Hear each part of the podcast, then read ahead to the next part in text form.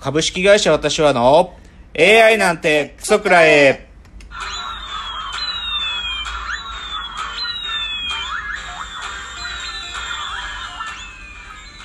群馬が生んだ怪談時、株式会社私は社長の竹之内です。カルチャー修行中2代目アシスタントの箕浦ですこの番組は大喜利 AI を開発する株式会社私は社長の竹之内が AI のことなんかお構いなしに大好きなサブカルチャーについてサブカルリテラシーの低い社員に丁寧にレクチャー言い換えれば無理やり話し相手になってもらう番組です。ということで今日は第42回の放送ですけれどもはい。またお便りが来ていたのでまずは冒頭お便りの紹介を皆さんお願いします。はい。ラジオネーム山田幸太郎さん海外を転々と3週間ほどしており、えー今はバルセロナにおります。まさに今放送をようやく耳にすることができました。まずは素晴らしい40回放送へのお礼とチャプター67を理解できないので何度もこれからちゃんと聞きたいと思います。今回の放送の中で名付けと統合論と意味論の話はしびれました。実装してみるかと腰が上がりました。これからも放送楽しみにしていますありがとうございましたありがとうございます。ありがとうございますえー山田幸太郎さん、今バルセロナって海外、ねえすごいですねバルセロナ今どうなんですかね？あったかいんかな？どうなんですかね。いやまあいチャ40回放送は AI スペシャル回のお話で、はい。まあ少しまあ難しい話もしたんでね、はい。まあ、はい。山田幸太郎さんが書いてくれてるようにはい繰り返し聞いてくれたらまあ嬉しいかなと思うんでありがとうございました。あり。がとうございました。まあ、ちょっとじゃあ今週のラジオエンタメライフ、えー、まあなんつっても今週というかですね、11月29日、えー、脱力タイムズ、全力脱力タイムズで、はいはい柴田さんがで、アンタッチャブルの柴田さんが出ていて、そこにまあサプライズでザキヤマさん、山崎さんが出てきてですね、はい。10年ぶりに漫才、アンタッチャブルでの漫才と、見ました。いやー、はい。僕あれ朝ニュースで見てすぐにあの動画チェックして、はいはい。感激しましたね。柴田さんの喜び方がよくすごかったですね。うんなんかこの番組でやるのっつってさ、はい。おってでもなんかうジャケット脱いでね、はいはいはい。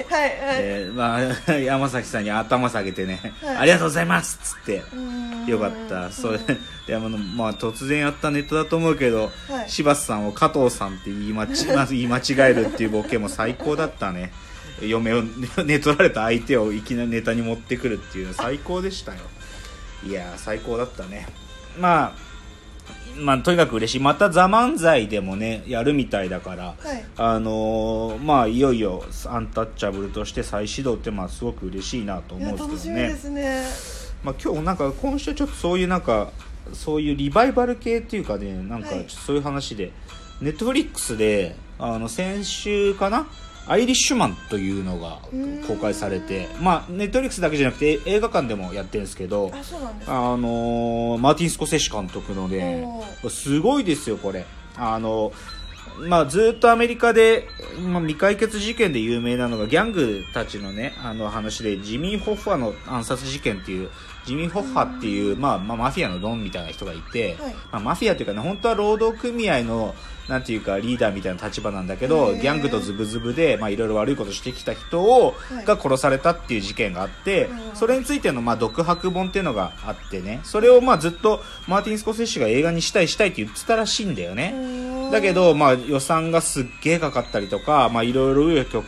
折、まあ、キャスティングの問題とかもあって、ええ。で金がなくなったから無理だと思ったところでネットフリックスが手を挙げたと。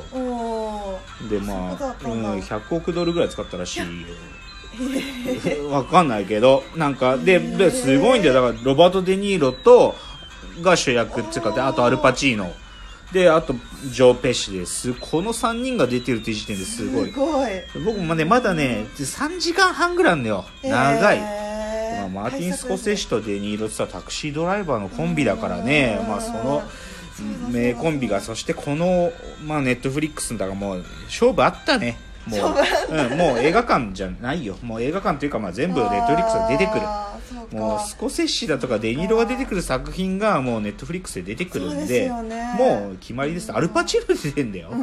もうダメでしょ。っていう感じ。だまあちょっとまだ僕も全部見切れてないからちゃんと見なきゃと思って。っっていうのがご紹介の一つですね。あとね、ちょっと僕が行ったライブで、はい。あのー先々週ぐらいにまあトークイベントをやったですね、あのーつながりで MC ブーさんという、まああ日本はい。のヒップホップの黎明期を、まあ、そそれこそね、ビースティーボーイズと一緒にアルバム作った人ですから、まあそういうレジェンドが、まあさらにそのレジェンドと一緒にやったヤン・富田さんというですね、ヤン・富田さん、オーディオサイエンスラボラトリーズライブというのが、あの、まあパルコがリニューアルしたその、まあ関連のあ企画で、渋谷のパルコクワトロ、はいあの、クラブクワラクワトロでやったんですけどね。で、すごいっすよ。あの、もうそのオーディオサイエンスラボラトリーズって、まあ、要はいろんなおじさんたち、もう、レジェンド級のおじさんたちがいっぱいいるんだけどさ、まあ、中でもまあ、やっぱりコーネリアス、小山田圭吾さんがいらっしゃって、まあ、それぐらいな人を、まあ、いあるんだけど、このヤン・トミタさん自身もスーパーレジェンドで、まあ、日本で最初のヒップホッププロデューサーだと。あそうなんですか、うん、もうすごい、ー。もう超大物。うんでも僕もね、そんなに詳しく知らなくて、で行ったけども、すすごい、さすがレジェンド。うんもう、そこでやられる音楽のね、もうなんていうか幅広さ、あと尖り方、やばい。もう、もう多分70手前なんだけど、すごい元気で、超かっこいいのよ。えー、でまあ途中ねうわ一曲なんかギター弾くし時がまあほとんどはそのうん。自分で打ち込みだから、いあはいのはい。機械使いまくってんだけど、はい。ギター弾くところでねビーチボーイズのサーファーガールをちょっとやってね、なんか改めてはい久しぶりにビーチボーイズ聞いたけど、うん。やっぱビーチボーイズはいいなっていう感じしましたね。っていう話。いたんだ。いいですね。はいっていうの言ってきました。えまあ、あとはねちょっとこれは苦言系だけど、はい。あのちょっと最近またお呼ばれした会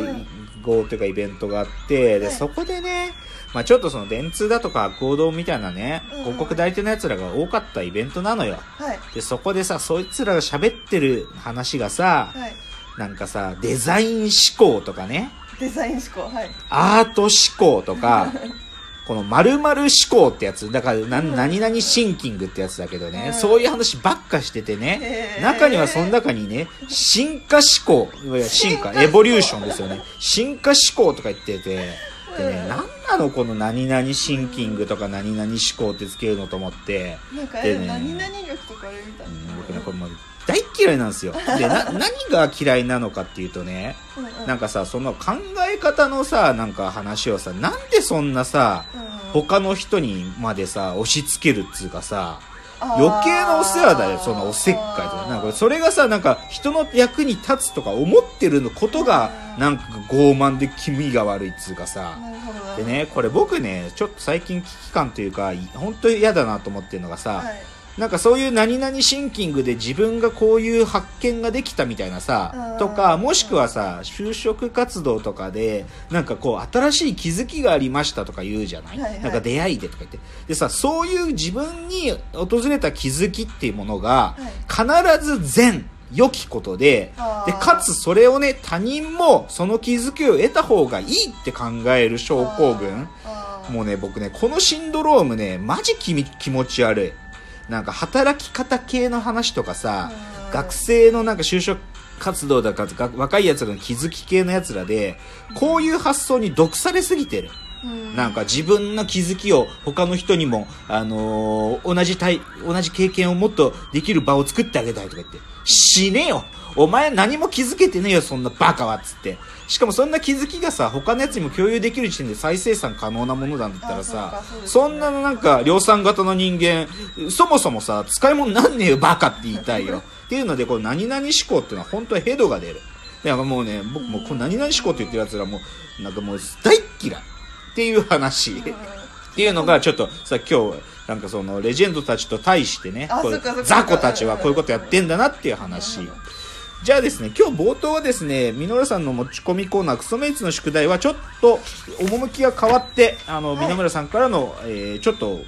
つ告知ですねはいちょじゃあお願いしまありがとうすございます。はい、告知です。このラジオのオリジナル本ができました。この本は、えー主に原生の過去6回分の放送の書き起こしを収録。その6回とは、AI スペシャル回4回プラス、心部門として第3回の心の一番柔らかい場所をついてしまう作品の回と、サブカル部門として第25回の公開竹之内にとってのサブカルとは何かの回です。この本はなんかすごいものを見てしまった時にとっさにカメラを向ける時のような気持ちで制作。そのまさに取って出しの言葉たちはほぼ修正を加えないままで金太郎飴みたいにどこを切っても面白い。何よりすごいものというのは今からできる。その瞬間への奇跡。張本人の証言を記録本として先へ残してたら嬉しい。この本をリスナーの皆様へ抽選でプレゼントしたいと思います。専用のフォームを用意しましたのでどうぞお気軽にご応募ください。応募締め切りは今年度いっぱいあ今年いっぱい12月31日とさせていただきます。はい。ということでまああのー、前前回ぐらいかな。なんかあの僕の誕生日だというので、はい、さんがあのー、あの突然番組の書き起こし本っていうのを作ってくれまして、はい、でそれをですねぜひあのリスナーの皆さんへのプレゼントということで、はい、あの今までの放送回っていうのを書き起こされたものだったりとか、まあ、あといろいろ箕浦さんが編集してくれたいろんなものが入ってますので、はい、まあ、完全箕浦さん制作 竹内はほとんど中身をあのちゃんと見てよない。だって自分の自分の喋った話をね改めて読むっつうのもなんか嫌なんでねまあなのでまあちょっと完全に箕浦さん制作の、あの番組オリジナル本を、えー、ご応募いただいた方、まあ、できるだけ多くの方にプレゼントできると思いますので、はい、えっ、ー、と、このチャプターの、あの、番、画面の中に応募フォームを書かせていただきましたので、そこから、あの、必要事項を記入していただけたら、あの、発送を持って、あの、ご当選とさせていただきたいと思います。ぜひ、あの、なかなかの力作だと思うので、ぜひ皆さんご応募ください。よろしくお願いします。じゃあ次のチャプターに行きたいと思います。